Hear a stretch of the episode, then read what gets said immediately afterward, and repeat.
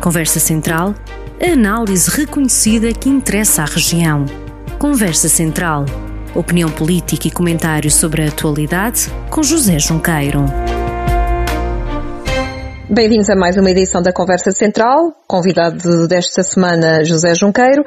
Bem-vindo uma vez mais, doutor. Vamos começar por falar de, de autárquicas nesta nossa conversa. E eu queria perguntar-lhe porquê é que neste momento, ou se é normal neste momento, haver tantas polémicas à volta dos candidatos, e estou a falar quer no PS, quer no PSD, temos vários exemplos, Vila Nova de Paiva, Mangualde, Moimenta, Nelas, Santa Combadão, que acabámos agora de saber que, por exemplo, o João Onofre, o, eh, o vereador, pediu a desfiliação do partido, por não ter sido escolhido como candidato. Isto, quando chegam as autárquicas, abre-se muito jogo aqui, é isso? É, é perfeitamente natural. Eu creio que depois da Páscoa eh, tudo isso se clarifica até finais do, do mês de maio, mas eh, há pessoas com eh, ambições naturais na, na vida pública, na, na, vida política, querem fazer as suas candidaturas e daí que os partidos tenham que assumir decisões e essas decisões nem sempre são pacíficas. E portanto nós temos vários exemplos aqui no, no distrito de Viseu, mas também temos eh, a nível nacional que comprovam isso exatamente. Lembro-me agora do, do, nível nacional de, do caso agora da Figueira da Foz, com Santana Lopes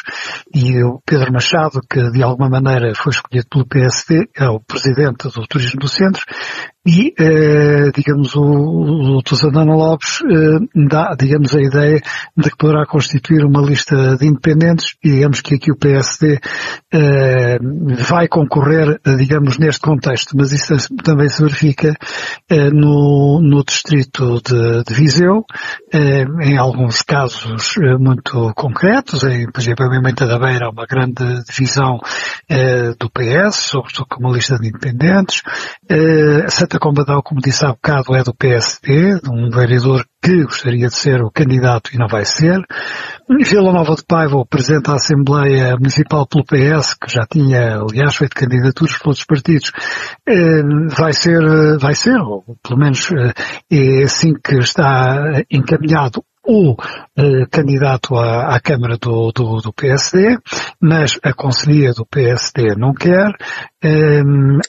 do Sal, o, o, o doutor Presidente Rogério Abrantes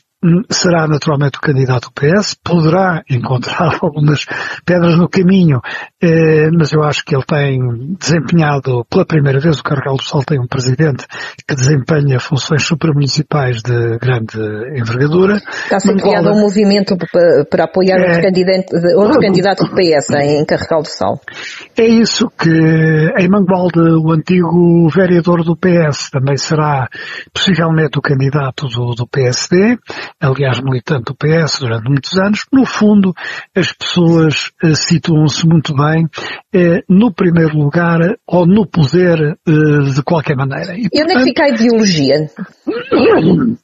Bom, a ideologia, hum, a ideologia eh, já foi tempo em muitas dessas pessoas para estarem na vida pública com convicções, é? convicções, convicções e ideologia. Isso hoje não acontece eh, tanto, eh, é tudo muito mais materializável e vai em função daquilo que é a opção de cada um, o poder de cada um, o que significa também que quando alguém consegue criar este grau de litígio, significa que as lideranças eh, são lideranças fracas. E, portanto, eh, quer da parte do PSD, quer da parte do PS no Distrito de Viseu, a concretizarem-se, enfim, estes, um, estes ruídos eh, na, nas eleições autárquicas, nós ficamos com a ideia de que as lideranças, de parte a parte, não foram lideranças fortes e, portanto, não tinham uma estratégia definida que evitasse estes problemas. É isso que eu penso. Temos aqui ainda dois casos caricatos, Nelas, Nelas e Lamego, por exemplo, não é? Bom, eh, Lamego, nelas poderá ainda, eh, poderá ainda resolver-se, Uh, ainda nada está muito definido, o PS tem a sua candidatura na, definida, mas uh, Lamego, Lamego há um regresso, uma tentativa de regresso do antigo presidente, que Francisco Lopes, que deixou aliás a Câmara em falência técnica, e portanto vamos ver se a população dá, qual é a opinião que exprima acerca disso, como aliás no Sátão, onde o anterior presidente fez agora agora um interregno para pôr um outro vereador como presidente. Aliás, foi eleito, não foi ele que pôs, mas foi ele que aconselhou. E agora eh, não há recandidatura, mas o antigo presidente quer se candidatar. Penso que isso no Santos está a criar eh, alguns problemas porque hum, as pessoas já nos dias de hoje começam a ficar saturadas de, deste tipo de atitudes e de uma materialização da, da vida pública e da vida política que não deveria existir e, portanto, as ideologias e as convicções dão lugar a interesses meramente pessoais. Muito bem, continuando a nossa conversa, hoje o Dr. Junqueiro traz para, para cima da mesa o desconfinamento e a vacinação. Sim, eu, eu acho que as coisas estão a, a correr bem. É, é, fundamental que nós tenhamos aprendido com os erros do passado. É, o número é, de infectados e o número de óbitos diários tem vindo é, de crescer progressivamente, quer dizer que o confinamento tem os seus resultados, mas, como digo sempre, está nas nossas mãos fazer com que esta situação atinja um êxito pleno. A Páscoa, o Governo tomou algumas medidas eh, para que não fosse uma época festiva e uma época em que naturalmente se cometessem alguns abusos. Penso que o Governo fez bem, mas, digamos, o meu apelo, como sempre, é muito dirigido às pessoas, porque elas são, eh, como cidadãs, são as principais responsáveis eh, neste, neste processo tão, tão gravoso da, da, da vida nacional, e, enfim, da, da vida internacional, é global, mas da vida nacional, com problemas na economia, com problemas no emprego, eh, com problemas no crescimento do país, que, portanto, eh, que entrou eh, numa, numa fase muito, muito difícil,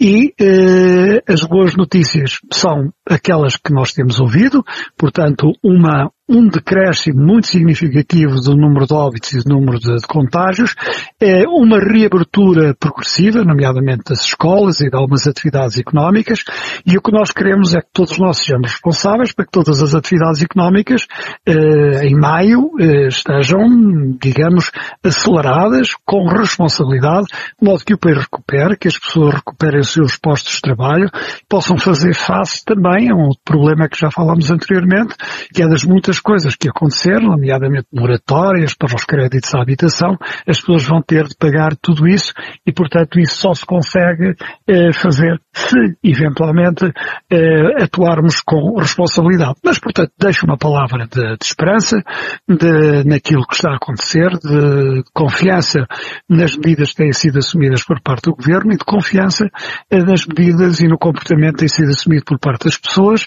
eh, sempre com este alerta, quando uh, isto não acabou, não acaba este ano, uh, podemos correr riscos como outros países, em que voltaram a ter ciclos uh, de contágios, hum, sabemos isso perfeitamente pelas notícias do dia a dia, países como, como a Alemanha, como a França, como a Itália, são países que estão novamente a fazer marcha atrás e nós deveríamos evitar fazer isso e seguir em frente com segurança. Essa mensagem está a ser bem passada, a mensagem de que é cuidado, olhem para os outros porque pode-nos acontecer a nós? Essa, essa mensagem uh, é, é, um ponto importante de, desta, e, é uma pergunta importante porque uh, tem havido muitas mensagens uh, e muitas confusões e equívocos com vacinas, quase que entramos num conflito generalizado sobre quem apanha a vacina, quem não toma a vacina, se a vacina é boa, se a vacina é má, se há vacinas que chegam, se as vacinas não chegam, quando é que nós vamos chegar a uma fase de cruzeiro? Acho que muita gente a falar sobre isto, sobre o mesmo tema, está a prejudicar o comportamento responsável que as pessoas estão a ter e que as instituições estão a ter e, portanto, o que se pede é que na comunicação eh, este ruído desapareça e se afine eh, no sentido de que toda a gente perceba o que se está a passar e de que o fundamental é o seu papel e de que a vacinação é um ato responsável e as vacinas são seguras. Muito bem, agora vamos aos apontamentos. Começamos hum. por, por, pelo Presidente da Câmara de Viseu e seu estado de saúde. O, eu queria aqui deixar o meu desejo vivo de, hum, que ele recupere e recupere o mais rapidamente possível. Um, Falei-lhe, penso que no dia ou na, ou na véspera do, do seu internamento, exatamente por saber que estava doente e para me inteirar do seu estado de saúde, e um, na que não tem a política aqui não tem lugar, tem lugar a amizade e a consideração de pessoas que se conhecem há 50 anos, e portanto aquilo que uh, eu gostava realmente, e que eu certeza sou acompanhado uh, por muita, por muita gente, uh, é que ele se recupere, que regresse ao seio da, da família e que vença esta crise de saúde e esta luta que ele está a enfrentar. Ficam aqui, portanto, os meus votos de recuperação, de recuperação consistente de um estado complicado que ele, que ele tem estado a viver. E eh, chamar a atenção às pessoas, ninguém está livre de que isto possa, eh, de que isto possa acontecer. O segundo apontamento que, que, tinha aqui é sobre o facto do atual Presidente da Câmara de Vila Nova de Paiva, em final de mandato, e também não se podendo recandidatar, é um dos candidatos, é um candidato a uma das vice-presidências da CCR, CCDR do Centro. Isso é importante que aconteça, que alguém que desempenhou também a presidência da CIM Dom Lafões, que é agora desempenhada pelo Presidente Roberto, uh, Rogério Brandes, uh, uh, que conhece bem este território possa desempenhar essas funções, não só eh, para a globalidade da região, mas em particular também para uma eh, parte dessa região, que é esta CIM, eh, que eh, beneficia da sua experiência eh, como autarca e eh, da sua experiência e conhecimento de, destes assuntos. Portanto, é, um, é, é uma candidatura que tem uma nota positiva por aquilo que é a expectativa e a expectativa de alguém experiente como ele é uma expectativa também uh, positiva. Terceiro aspecto, é um aniversário. É o aniversário do o centésimo, trigésimo quinto aniversário dos Bombeiros de Viseu, que uh, se celebra amanhã de uma forma,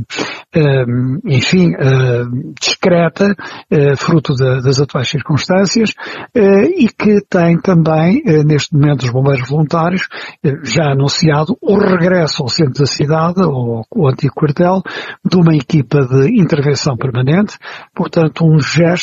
de proximidade das pessoas que estimula a sua segurança, o seu conforto, as condições de socorro e por isso os bombeiros voluntários estão de parabéns pelo seu aniversário e por esta decisão que assumiram de regressar com uma equipa de intervenção permanente uh, à cidade. Uh, no dia em que nós estamos a, a falar, é esta quarta-feira, 24 de março, passam 20 anos de um trágico acidente em Santa Combadão. O doutor teve muito uh, de perto dentro desta tragédia, até pelas, pelas funções que ocupava na altura. Sim, na altura era membro do governo, era que estava mais próximo, e, e portanto dirigi-me ao local, acompanhei os trabalhos durante toda a noite e eh, vivi com muito constrangimento uma tragédia absolutamente avassaladora, com um número de mortos que, de que não há memória, eh, pessoas aqui de Viseu, eh, de uma freguesia em concreto, na, na, sua maioria, e que vinham de uma peregrinação a Fátima. É, é uma, foi algo, é algo que eu nunca esquecerei, porque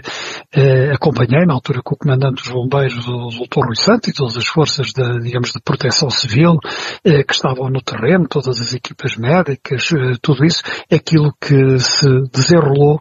eh, e que me marcou profundamente e que marcou essas famílias eh, pelo desaparecimento eh, tão uh, inesperado de pessoas queridas que tinham ido fazer uma atividade, enfim, do seu, do seu culto religioso. Uma nota uma nota sobre esta matéria para dizer que o IP3, as reivindicações sobre o IP3, eh, têm mais de 20 anos. Mas há 20 anos eh, sublinhou-se de uma forma eh, muito forte a necessidade de conversão daquele trajeto. Hoje o local onde esse acidente eh, ocorreu tem um separador de cimento, uma coisa muito ainda rudimentar, foi o que se arranjou, mas nenhum de nós compreende que eh, 20 anos depois ainda estejamos todos na mesma, eh, quase na mesma, porque agora há obras no IP3, eh, tenho boas indicações e bom conhecimento de que tudo vai correr bem e que desta vez nós teremos esse trajeto concluído. Portanto, fica aqui essa palavra de,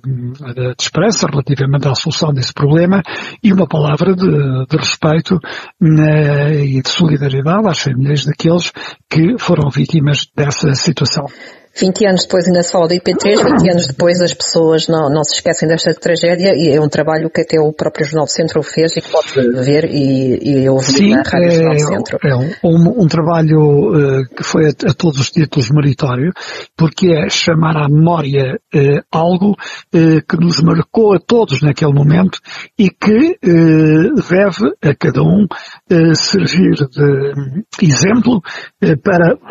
peço desculpa, para as circunstâncias circunstâncias da, da vida e, sobretudo, também para as autoridades, para as condições de circulação e, nomeadamente, para a necessidade de se continuar a insistir muito, apesar de algumas coisas estarem já a acontecer no IP3, de se insistir muito para que em 2024 nós possamos celebrar a abertura do novo trajeto entre Viseu e Coimbra.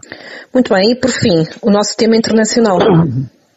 O nosso tema internacional é, é uma preocupação eh, que eu noto. Fiquei muito espantado com a afirmação do Presidente dos Estados Unidos ao considerar, eh, ou admitir, que o Presidente russo, eh, em linguagem não diplomática, era um assassino. É evidente que este tipo de linguagem terá consequências. Todos nós sabemos que a Rússia tem um regime musculado, sabemos o que é que acontece aos jornalistas, por exemplo, na, na Rússia, sabemos o que é que acontece aos opositores ao regime da Rússia, eh, e eh, percebemos que num país eh, que acaba de sair também de uma crise eh, em que a democracia esteve sempre a ser julgada nestes últimos quatro anos, enfim, num país que faz notar as suas diferenças, mas surpreendeu-me a linguagem eh, não diplomática, crua, portanto, eh, utilizada pelo Presidente de, do, dos Estados Unidos. E isto eh, pode também ter, para além de, digamos, de ter, criar um amargo nas relações entre os dois países, eh, também pode criar uma oportunidade para que interesses da China e da Rússia eh, possam eh, constituir-se, digamos, numa bandeira comum, ou que eles fiquem mais próximos por causa desses interesses. Eh, a China tem eh, tudo aquilo que é a reivindicação de Taiwan, da Formosa, há uma política na Ásia-Pacífico que é conhecida de todos, eh,